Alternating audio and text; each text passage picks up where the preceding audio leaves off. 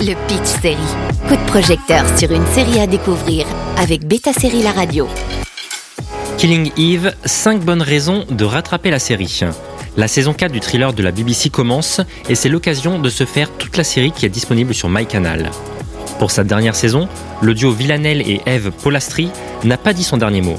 La série, créée par Phoebe Waller-Bridge, adaptée des romans de Luke Jennings, a su captiver les spectateurs à travers le monde, et on parle même d'un spin-off sur le personnage interprété par Fiona Shaw.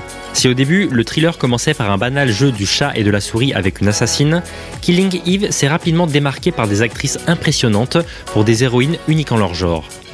Alors certes, peut-être que cette saison 4 était celle de trop, mais en tout cas, il n'est jamais trop tard pour rattraper la série, et voici donc 5 bonnes raisons qui le prouvent. La première est très simple, les deux actrices principales. Sandra Oh, après son rôle culte de Christina Young dans Grey's Anatomy, a pris son temps mais a réussi à retrouver un autre rôle de composition où son talent a pu être reconnu par la profession avec de nombreuses nominations à des cérémonies prestigieuses.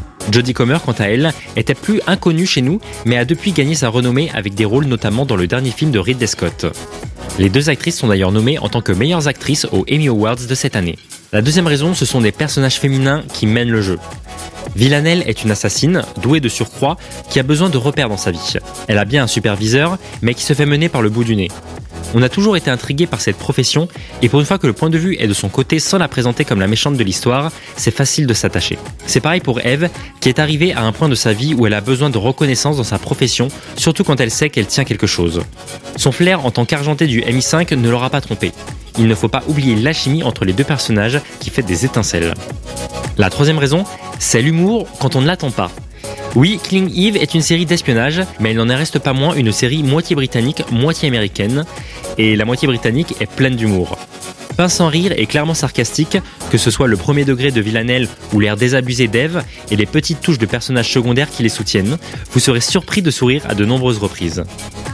S'y ajoutent les tenues extravagantes de Villanelle quand elle s'occupe de ses missions.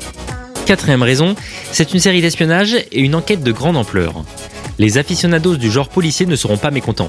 Killing Eve coche les cases du genre. Une petite cellule d'intervention, des courses à travers l'Europe avec des décors superbes et une enquête d'envergure. Bien que Philly Waller-Bridge ne soit attachée que la saison 1 en termes d'écriture, elle a gardé une casquette de showrunneuse sur les suivantes. Sauf la dernière où Laura Neal a repris le flambeau. Et si vous connaissez son travail, son style sort du lot. Et enfin, la dernière raison, c'est la musique et l'ambiance. Des hits indépendants à des titres plus commerciaux, la bande sonore qui accompagne la série vaut le détour.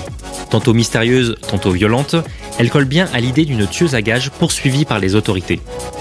La saison 4 démarre le 21 juillet sur Canal+, et est disponible sur MyCanal. Le Pitch Série avec Beta Série La Radio.